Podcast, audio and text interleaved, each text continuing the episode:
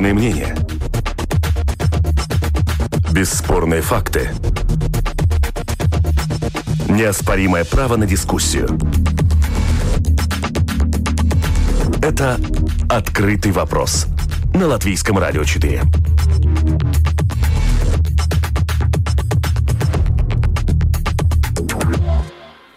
Здравствуйте, уважаемые радиослушатели. Вместе с вами в эфире Латвийского радио 4. Дискуссионная программа «Открытый вопрос». У микрофона Роман Шмелев. И, как всегда, по понедельникам мы обсуждаем события международной политики.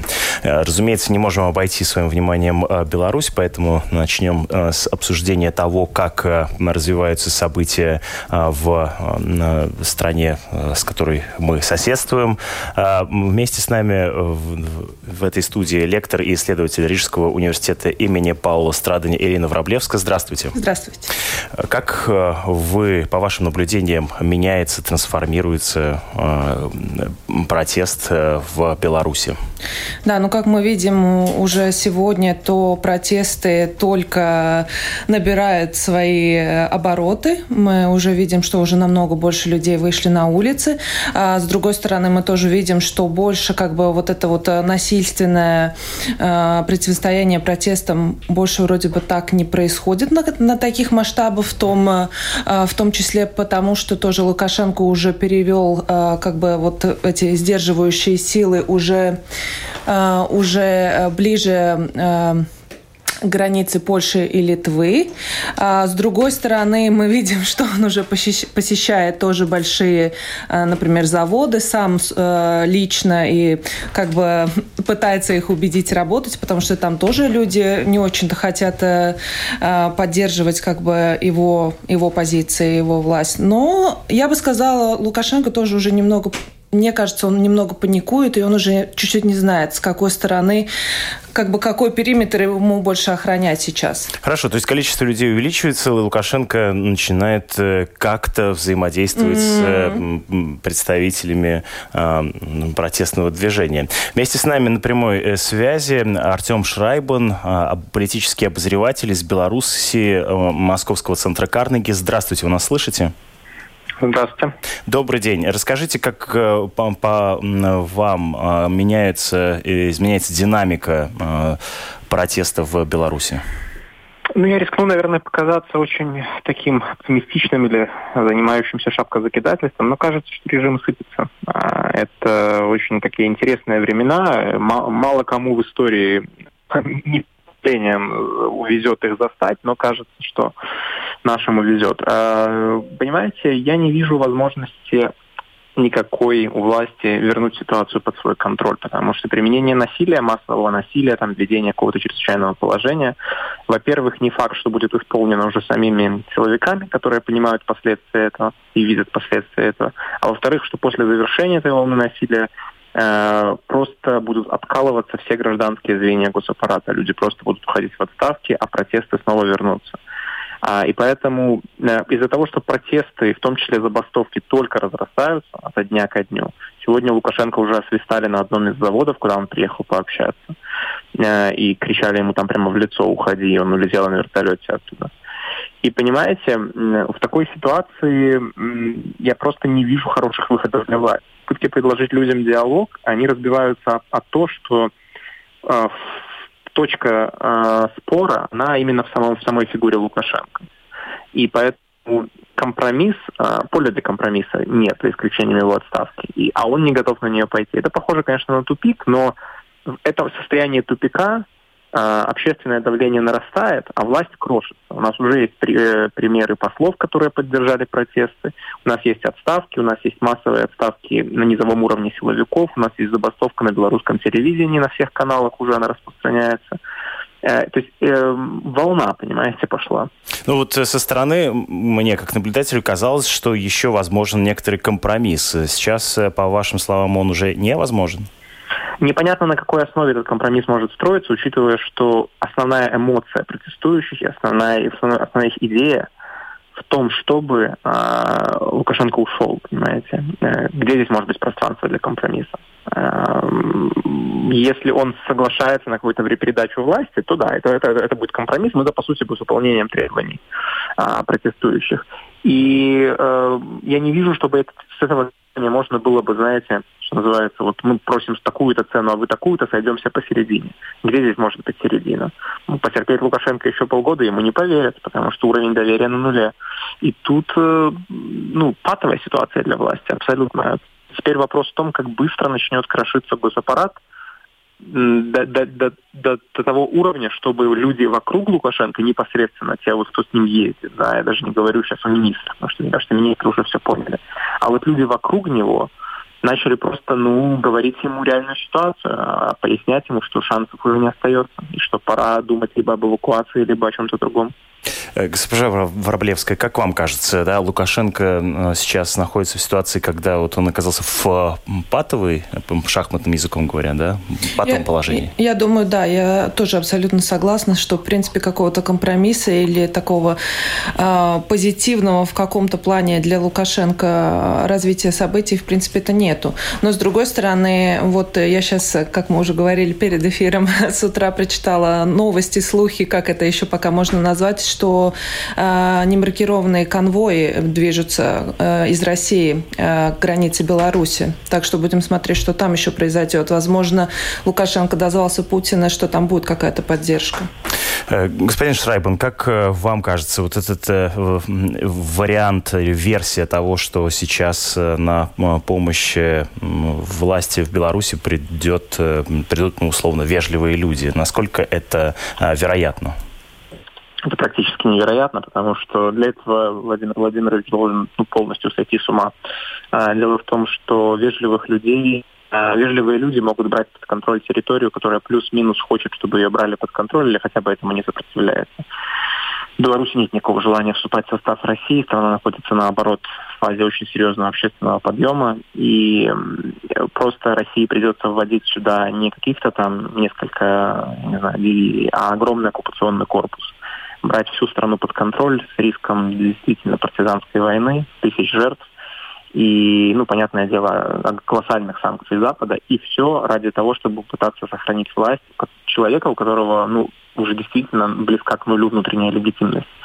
Я не представляю, в каком мире э, должен находиться там Кремль, чтобы пойти на такое решение, потому что он тогда попадет в патовую ситуацию, в ситуацию необходимости контроля и кормление 10-миллионного народа э, и подавление его же в, в то же время. Да. То есть это, это, это абсолютно будет абсурд, а вернуть рабочих на заводы войска не помогут.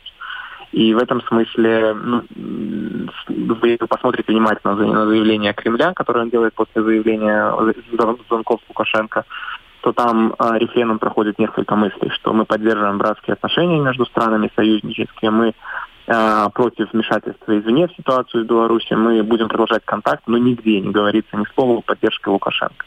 Э, последний раз его поздравили с победой в самом начале, неделю назад, и все. С тех пор ни слова поддержки. И поэтому я очень-очень сомневаюсь, что вот эти рассказы про движущиеся колонны, они оправдаются, потому что таких слухов приходит примерно по 10 в день. Таких видео, которые якобы э, показывают движущиеся колонны, там оказывается, что это колонны других войск или колонны десантников белорусских, которые куда-то едут и так далее. Вот которые к литовской границе, например. А, то есть я бы не спешил верить в эти, эти видео свидетельства. То есть э, поддержка, поддержки народа у Лукашенко нет большой, нет нет поддержки у а, с стороны российского правительства, получается, что и а, начинает отказываться от Лукашенко, по вашим словам, и его приближенные в власти Беларуси, так? Да, да, абсолютно. Э, ваша ну, версия как... Какую-то лояльность силовики, но это, мне кажется, вопрос времени. Э, ваша версия, как э, будет развиваться дальнейшая ситуация? Об этом я, в принципе, выше сказал. Будут забастовки, которые будут приводить просто к разладу в экономической управляемости страны. И чем больше будет этих эпизодов, как сейчас, когда Лукашенко в лицо свистали на заводе, а тем быстрее он будет осознавать глубину проблемы, и э, тем быстрее люди вокруг него будут это осознавать. И просто вопрос, когда... Ну, сейчас будут еще и отставки, я почти уверен, э, продолжатся, и уже они будут подниматься по уровню выше, а не просто на низовом уровне. И дальше просто кто-то вокруг Лукашенко возьмет инициативу рано или поздно, понимая, что просто станет вопрос о физической безопасности. И, и, и для того, чтобы избежать таких рисков, э, кто-то просто рано или поздно возьмет ответственность на себя э, и постучится в дверь. Допустим, Лукашенко уходит. Что дальше? Какая форма транзита, в зависимости от того, насколько он мирно уходит. Если он уходит мирно, то люди, которых он назначит э, временным там, премьер-министром или, или исполняющим обязанности, будет вынужден вступать в диалог с э, формирующимся сейчас координационным советом э, оппозиции и проводить, скорее всего, повторные выборы, э, на которых, э, ну, увидим, что произойдет. Я не так далеко не могу загадывать. А, либо же, если он уходит кроваво, то очень сложно представить, что, что конкретно будет происходить. Тогда будет, наверное, какой-то коллапс и полный развал системы государственного управления. И дальше на этом вакууме просто кто, кто, кто первый сможет а, восстановить хоть какую-то легитимность. Это довольно опасная ситуация, потому что Беларусь традиционно была очень таким, знаете, вертикальным государством, вертикальным обществом, где гражданское общество, ну вот только можно сейчас сказать, оно действительно становится всем всеохватывающим, всеобъемлющим. И э, слишком многое может действительно посыпаться в таком сценарии. Но я думаю, что вокруг Лукашенко осталось достаточно людей, которые понимают, что, ну, условно говоря, детям тоже возможно жить в этой стране. Госпожа Враблевская, ваша версия, как э, будут развиваться события в Беларуси? Как... Ну, я думаю, моя версия тоже совпадает э, с, э, с прежним уже сказанным, потому что я тоже думаю, если Лукашенко не будет сдаваться до последнего и будет со всеми силами держаться у своего поста и у власти, то, конечно, ни к чему хорошему это не приведет, потому что тогда, ну, должен будет быть еще какой-то, еще сильные толчки для того, чтобы его сбить как бы с этой позиции. И потом уже кто будет крепче, кто первый захватит власти, это не будет, я думаю, ни в коей мере такой ну, демократический процесс. А, во втором случае, если действительно э, придут э, те, кто сейчас во власти к какому-то, конечно, не взаимно выгодному, но к какому-то соглашению, и вот, э, вот эта вот передача власти произойдет, тогда, конечно, это намного такая более позитивная ситуация будет для Беларуси. А передача власти кому в данном случае она может произойти? Тут есть политические субъекты, вы их видите? Какие представляют они интерес? А, я даже, я даже так не могу, не могу сейчас сказать. Мне так, я, может быть, не настолько углублена в том, кто самый близкий круг э, Лукашенко, может быть, вот э, Господин Шрайбен, тогда вопрос э, вам, да, а кто может перенять власть? Вот из ваших слов следует, что это может быть некто из условно приближения, приближенных лиц к действующей власти, к, непосредственно к Лукашенко, либо кто-то из оппозиции или Уточните, пожалуйста. Учитывая сегодняшнюю степень а, скажем так, радикальности требований, а именно уход Лукашенко и, и расследование всего того садизма, который видели люди в, после выхода из тюрем а, задержанных, я думаю, что очень очень не каждую фигуру из его окружения люди примут. Поэтому, скорее всего, им придется подумать о ком-то компромиссном, о какой-то фигуре, которая не является токсичной в глазах а, протестующих. Ну, мне пока сложно однозначно так сказать. Может быть, это, это теоретически могло быть министр иностранных дел Макей, это теоретически мог бы быть бывший премьер-министр Лумас, который так легко поддержал протесты, уже его жена запустила с ним фото на фоне протестов.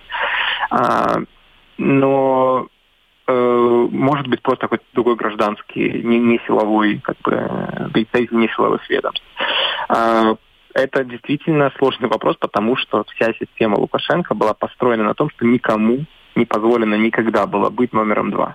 Вот это вот принципиальная как бы разница, например, белорусской от российской системы, где был там условно всегда там Медведев на подхвате или кто-то еще, да, премьер-министр, который тоже заметная фигура. В Беларуси Лукашенко считал своим долгом оставлять выжженное поле за собой, где есть только как бы номенклатурщики, но ни одного понятного альтернативного лидера. А, но вот сейчас эта схема, она затягивает э, очень сильно транзит. Вопрос к вам обоим, уважаемые эксперты. Ну, насколько я понимаю, людей в Беларуси вывела, во-первых, ну, нелегитимность президентских выборов, во-вторых, полицейское насилие, который, против которого они вышли массово протестовать. Но вот какова политическая ориентация протестующих, чего они хотят в политическом смысле этого слова? Есть ли кто-то, кто может вот как раз воплотить их политическую повестку, если она вообще есть, имеет смысл говорить о том, что она сформулирована кем-то. Вот у вас, э, госпожа э, Враблевская, есть представление, что с политической точки зрения, какова ориентация, политическая ориентация людей, вышедших на улицы? Помимо несогласия с тем, что у них украли выборы и избивают э, Конечно, людей. Да. Но я бы хотела сказать, что, во-первых, э, я думаю, большинство тоже, что мы видим, конечно, не только новое, как сказать, поколение молодежь, но в том числе это уже люди другого тоже поколения, которые все-таки, у которых э, мирообозрение немного другое. И, может быть, Э, ну, больше понятия о том, что такое демократия как такова. Это не иллюзия демократии, это реальная, э, реальная способность э, принять свое... Где политики берут в счет как бы в той или иной степени то, что хочет народ. Так что я думаю, что там в большинстве случаев, конечно, вот эта вот идеология демократии, вот новые, новые повестки дня и... Нет, ну, да повестка демократии понятно, но это очень обширная да, повестка. Если уточнять, условно говоря, во внутренней политике, каких экономических, э, не знаю, реформ э, хотели бы видеть э, белорусы, выходящие на улицы, какой бы они хотели видеть внешнюю политику. У меня есть предположение, это чисто предположение, поправьте меня, если я ошибаюсь, но люди, выходящие на улицы, на самом деле, возможно, вероятно, разных мнений по поводу будущего, политического будущего Беларуси. Господин Шрайбен, как бы вы могли описать политическую политические взгляды или, скажем, а, вот эту политическую, политический запрос да, у людей, выходящих на улицы в Беларуси? Я абсолютно согласен с тем, что вы сейчас сказали. Дело в том, что э, сейчас э, протестующие не объединены по признаку какой-то идеологической там, близости. Там нет повестки идеологической. И в этом сила этого протеста, понимаете, что он не делит людей на, по принципу левый, правый, прозападный, пророссийский. Там это, это в принципе отсутствует как тема. Вся тема сведена к э, ну вот трем темам, можно сказать, трем, трем э, таким идеологемам. Э, убрать Лукашенко, провести честные выборы, э, прекратить насилие, освободить политзаключенных. А, и Дальше просто это, это, это протест именно в широком смысле этого слова продемократический, антиавторитарный. А дальше, ну, это как в ситуации с, я не знаю, в Армении, например, да, где, ну, это, это у Пашиняна не было какой-то отдельной идеологической линии, которая бы отделяла его от знаю, тогдашней власти. Внешняя политика Армении не сильно изменилась. Внутренняя политика, наверное, изменилась, она стала менее коррупционной, я, мне сложно сказать, но суть в том, что вот четкого какого-то размежевания, запихивания какой-то там блок было бы сложно. Здесь то же самое. И, но люди, которые вели этот проект изначально, люди, которые скажем так, начали эту волну политизации в Беларуси на выборах, потому что эта волна не, не появилась из ниоткуда, это продукт избирательной кампании, которая была беспрецедентно бурной по белорусским меркам и беспрецедентно жесткой со стороны власти.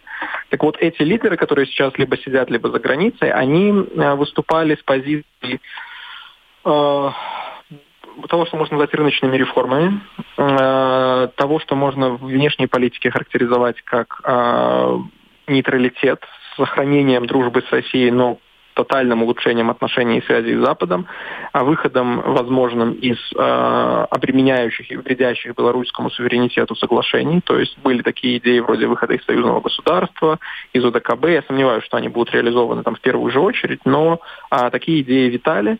Э, плюс э, во внутренней политике это снова-таки вот та же продемократическая повестка. У, у устранения а, ситуации такой суперпрезидентской республики, изменение Конституции в сторону большего разделения властей, выборность мэров, а, снятие с президента возможности избираться бесконечно и пожизненно. То есть вот такая повестка. Сложно ее однозначно как бы сформули... А, назвать одним словом, кроме как продемократическая. Спасибо вам большое за комментарий. Вместе с нами на связи а, был Артем Шрайбан, а, политический обозреватель Московского центра Карнеги, а, который э, обозревает э, происходящее в Беларуси. Вместе с нами в этой студии лектор, исследователь Рижского университета имени Павла Страдани Елена Враблевская. Э, что бы вы могли добавить? Вот на, основании нашего разговора с да, экспертом из Беларуси у меня складывается такой, такой вывод, что, в общем, вслед за протестами, тем, как они закончатся, последует необходимый процесс формулирования политической повестки, ее как бы э, поляризации внутри общества там, угу. по тем или иным политическим вопросам. Если, конечно, такое сможет... Не, ну, конечно, какой-то доминирующий фактор там будет, но я думаю, что мы опять, когда это все немного успокоится, мы как это будет, было бы и нормально, в принципе, мы, будем, мы увидим а, разные группировки людей, э, которые ну, представляют и за собой поддерживают разные, разную политику. Может, кто, кто-то захочет остаться с друзьями с Россией, кто-то захочет только э, идти ближе Понятно. к Евросоюзу и так далее. Так что я думаю, я желаю того, чтобы такая фрагментация тоже была бы, потому что я считаю, что это было бы только нормально. Наши слушатели интересуются, а, что будет с а, теми, кто сейчас сидит за решеткой, в том числе представляет а, э, как раз кандидатов от условно оппозиции, как вам кажется? Ну, я думаю... Тут довольно сложно сказать однозначно пока, да. Ну, это зависит от того, кто будет следующий человек за рулем, конечно. Но я думаю, в принципе, это они должны будут э, быть выпущены из тюрьмы рано или поздно. Это было, было бы опять только только соответствующую. Подытоживая эту а, часть нашего сегодняшнего разговора, сейчас мы перейдем к другим темам. Итак, если кратко, ну, отчасти, может быть, э, собрав те тезисы, которые уже прозвучали, а, ваш прогноз на ближайшее, ближайшее время, ближайший краткосрочный прогноз? Ой, краткосрочный, на ближайший день. Ну, это понятно, что немножко схоже с прогнозом погоды, да? Да, вот именно, особенно этим летом. Ну, я думаю, что, конечно, Лукашенко это, в принципе, будет держаться до последнего. Мы это видим, потому что э, как, какое, в принципе, у него восприятие, мне кажется, и ну, какое у него отношение к протестам, что он это, в принципе, ставит так ниже себя, вот эти вот восклики, чтобы он уходил и так далее. Так что я думаю, он будет держаться до последнего. Действительно, пока вот самый ближний круг людей ему не скажет, что пора бы уже уходить и, и, и строить что-то новое. 12 а, часов 31 минута. Переходим к другим а, темам а, в рамках нашей программы. Это «Открытый вопрос» на Латвийском радио 4. В эфире Латвийского радио 4 дискуссионная программа «Открытый вопрос». Мы обсуждаем международную политику. А, вместе с нами лектор и исследователь Рижского университета имени Павла Страда Нелина Враблевская. И а, еще одну тему, которая оказалась на повестке дня. А, Дональд Трамп заявил, как всегда, через свой твиттер о прорыве в политике на Ближнем Востоке. Израиль и Объединенные Арабские Эмираты договорились о полной нормализации отношений решений при э, соучастии Дональда Трампа. Как это изменит э, положение на Ближнем Востоке? Вот об этом мы поговорим в ближайшие несколько минут. Госпожа Враблевская, ваша, э, ваша реакция на это событие? Что это да, реально? От Трампа, как всегда, громкие заявления об историческом соглашении между Израилем и Эмиратами. А, конечно, а, в некоторых смыслах действительно вот это вот такое соглашение, оно историческое, потому что такой прорыв уже мы долго все уже ждали, чтобы как бы дать сигнал всему миру, что какое-то какое-то уравновешенное, уравновешенное, да, да, уравновешенное соотношение между странами Ближнего Востока возможно. А, с другой стороны, конечно, вот поистине этот договор мож, сможет быть э, историческим и таким очень, э, э, ну, таким чем-то, чем Трамп действительно может гордиться, действительно. А, в том, в том случае, если вот такому вот примеру Эмиратов последует тоже, например, та же самая Саудовская Аравия. Потому что пока что это соглашение между Израилем и Эмиратами, и пока это соглашение соглашение, ну, как бы фрукты мы этого соглашения не видим, потому что еще же никакие договора не заключены то пока, конечно, это очень хорошо, что Трамп этого добился. Прекрасно. Ну, давайте сейчас Трамп немножко в стороне обсудим его отдельно и его участие в а, этом процессе. Но непосредственно сам а, механизм хотелось бы понять, и что изменится да, при подписании этого а, мирного договора между Объединенными Арабскими, Объединенными Арабскими Эмиратами и Израилем. Вместе с нами на связи главный редактор израильского политического сайта «Детали» Эмиль Шлеймович. Добрый день. Здравствуйте. Да, а что изменится на Ближнем Востоке с подписанием этого договора? Смотрите, э, давайте э, будем понимать, что пока что договор еще не подписан, пока существует только некий меморандум, заявление о намерениях, нам обещают договор, вот сейчас там должны согласовать некие соглашения двусторонние. Если мы предположим, что это все-таки произойдет, то, э, ну, во-первых, это некая декларативная как бы действие очень важное на самом деле, потому что в этом случае Объединенные Арабские Эмираты станут третьим государством арабским, с которым Израиль подписал мир после Египта и Иордании. И это будет определенным сигналом э, причем сигналом важным с той точки зрения, что мир такого рода возможен еще до урегулирования у нас пропала связь, мы пытаемся ее восстановить, чтобы продолжить э, обсуждение с экспертом. Э, возвращаемся в студию. Госпожа Враблевская, а, а действительно существуют э, уже подписанные между Израилем и некоторыми другими арабскими странами да, договоры о перемирии, о сотрудничестве? Ну, это как-то меняло положение в, на Ближнем Востоке? И может ли это действительно нормализовать ситуацию там? прекратить войны а, и опять, это противостояние. Если, если будет э, как бы домино эффект этому, и если за Эмиратами последуют другие страны, то, конечно. И ну, есть некоторые поводы думать, что они последуют, потому что Эмираты, в принципе, у них сейчас э, такая политика, что они хотят как бы быть, э, положить свою стопу и быть лидерами в регионе тоже некими. Так что, чтобы уравновешить вот эту вот динамику в регионе, ну, если мы хотим быть оптимистами, то могли бы последовать другие страны. А почему сейчас? Вот что такого, что, что, что подтолкнуло обе страны к подписанию этого а, договора? Господин а, Шлемович вместе с нами снова на связи. Господин Шлемович, да, почему именно сейчас? Месте да.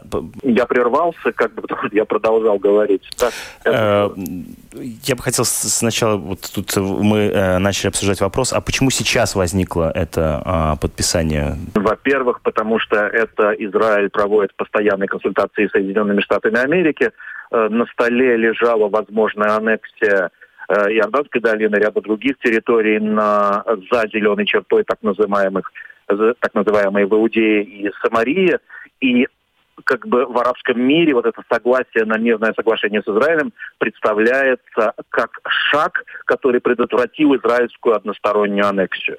В Израиле аналитики предполагают, что такой шаг был сделан для того, чтобы и арабским политикам, которые не хотят конфронтации с Израилем совершенно, и израильскому премьер-министру позволить, ну, скажем так, слезть с высокого забора, на который они все забрались по поводу этой аннексии, и, с одной стороны, как бы предложить другое достижение вместо вот, аннексирования территорий, а с другой стороны ничего не сделать. В, Араб... Э, в Израиле, кстати, правый лагерь очень сильно критикует этот отказ от аннексии, а сам Нетаньягу говорит, что нет, ни в коем случае это одно на другое не меняет.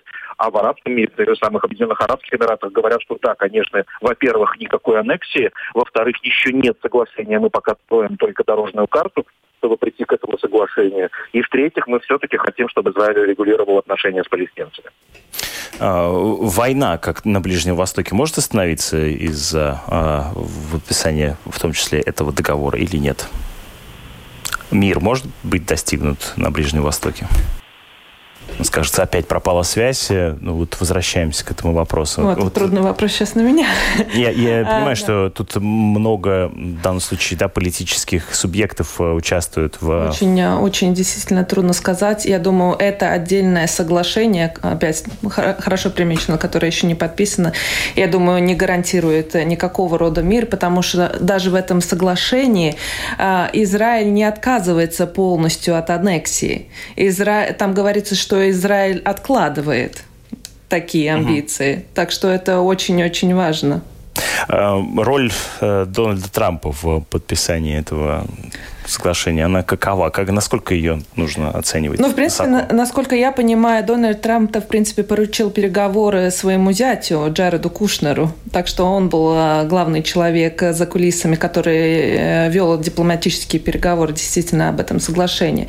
Ну, конечно, с одной стороны, мы можем говорить, что сейчас будут вот э, выборы в Америке, это большой плюс для Дональда Трампа. С другой стороны, во внешней политике и в, предвыборном, в предвыборной кампании в принципе-то э, внешнеполитические вопросы, они не очень важны, особенно при вот этих обстоятельствах, когда в Соединенных Штатах уже хватает э, о чем беспокоиться и говорить, и, и тем больше, и они больше и важнее, чем, чем мир сейчас на Ближнем Востоке, к сожалению. Ну вот Израиль не отказывается от аннексии, а, и как это может э, сыграть вот на, в том числе на подписание или не подписание подписания этого договора. Э, господин Шлемович вместе с нами на связи. Да, э, Израиль не отказывается от аннексии по словам Бениамина Нетаньягу. Это абсолютно не значит, что аннексия будет проведена, потому что еще раньше Бениамин Нетаньягу говорил, что она зависит от Дональда Трампа, э, потому что в самой, э, самих Арабских Эмиратах говорят, что в принципе мы идем на этот шаг э, для того, чтобы предотвратить одностороннюю аннексию территорий, и потому что Израиль изначально э, как бы под большим вопросом была эта аннексия, потому что она сразу ставит нас на грань конфронтации с Иорданией. Причем вопрос здесь даже не в том, как бы бы хорошо или плохо это для нас. Это очень плохо для иорданского короля, который является гарантом стабильности сегодня в Иордании. Она тот же ухудшает наши отношения с Европейским Союзом, она требует от нас денег. Короче говоря, это чрезвычайно сложный процесс, и немного людей в Израиле изначально верили, что эта аннексия односторонняя сейчас будет осуществлена. Правый лагерь, кстати, тоже выступал достаточно резко против. Поэтому возможно, что это просто возможность скажем так, слезть с высокого забора и для арабских лидеров, и для Снова у нас пропала, видимо, связь, но мы продолжаем э, обсуждать эту э, тему э, и напоминаю нашим слушателям о том, что Израиль и Арабские Объединенные Эмираты при посредничестве Трампа заключили историческое соглашение о полной нормализации отношений. Ну, как мы слышали из уст наших экспертов, еще далека ситуация на Ближнем Востоке до нормализации. А, э, возвращаясь к Трампу, да, его а, возможности использовать это в а, своей предвыборной президентской а, гонке. Как это вообще на самом деле может быть важно для американского избирателя? Заключение каких-то договоров, которые произошли где-то там на Ближнем Востоке? Это, я думаю, на заднем плане это идет, потому что, как я уже говорила, в Америке, если мы сравним с той же Европой или Латвией, там э, кризис с ковидом ну, далеко не решен. Там сейчас действительно очень много проблем, начиная уже с того, если мы говорим о выборах, начиная уже с того, что Трамп очень противится и не хочет э, провести, ну, как бы сказать, отдаленные выборы или выборы выборы. Надомное голосование. Да, надомное голосование, так, э, так называемое. Вот я сегодня уже тоже с утра приняли э, решение о том, что Конгресс будет созван с перерыва и будет обсуждать вот эту проблему и э, думать, как решить то, чтобы действительно... А чего боится Трамп в данном случае? Почему надомное голосование для него может быть опасно? Ненадомное голосование как таковое, я думаю, для него опасно. В принципе, выборы для него сейчас опасно, потому что он не, не смог э, провести свою... Э, Президентскую кампанию, да, как хотел, да. Вот именно. Потому что его электорат, я думаю, такой, который хочет быть э, вот возле его трибины и слышать, как он разговаривает, что он говорит, и вот быть на этой волне. Их, мне кажется, Твиттер и, может быть, вот такие ну, поновейшие методы коммуникации, может, не так берут, как как действительно вот эти вот э, мероприятия, которые проводятся в Штатах э, традиционно в предвыборных кампаниях. Если бы выборы состоялись сегодня, как вам кажется, кто на них мог бы победить? Ну, я, наверное, я, наверное, пессимист. Мне кажется, что у Трампа еще довольно хорошие шансы, несмотря... Нет, ну почему? Для некоторых... Ну да.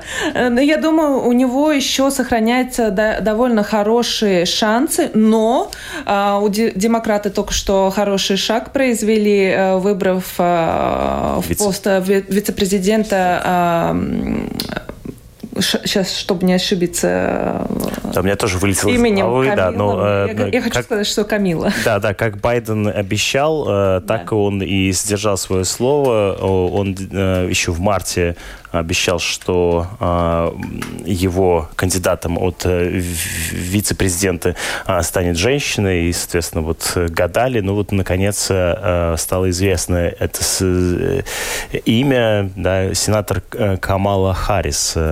Что-то вы про нее знаете? Можете небольшое привести? Ну, немного. Она тоже такая неоднозначная персона, потому что она раньше тоже довольно так жестко выступала тоже в рядах демократов демократа, то, то, то, того же Байдена она чуть-чуть как бы критиковала. Но она с удовольствием, я думаю, поступила, и она очень, э, очень хорошо тоже, что она не... Э, она представляет э, другую национальность, это тоже большой плюс сейчас, так что я думаю, она такой выигрышный пакет для Байдена сейчас. Потому что Байден сам, я думаю, он, к сожалению, недостаточно харизматичен, чтобы взять молодых людей, взять очень большую аудиторию. Так что я думаю, думаю, она очень хороший плюс для него. Ну что ж, посмотрим за тем, как будут развиваться события. Благодарим вас э, за то, что э, вы приняли участие в нашей программе. Э, благодарим наших радиослушателей, которые были с нами. В этой студии были лектор, исследователь Рижского университета имени Павла Страдания Элина Враблевская, микрофон Роман Шмелев, продюсер программы Валентина Артеменко, за режиссерским пультом Яна Дрейман. Оставайтесь вместе с нами в эфире Латвийского радио 4. Впереди вас ждут новости.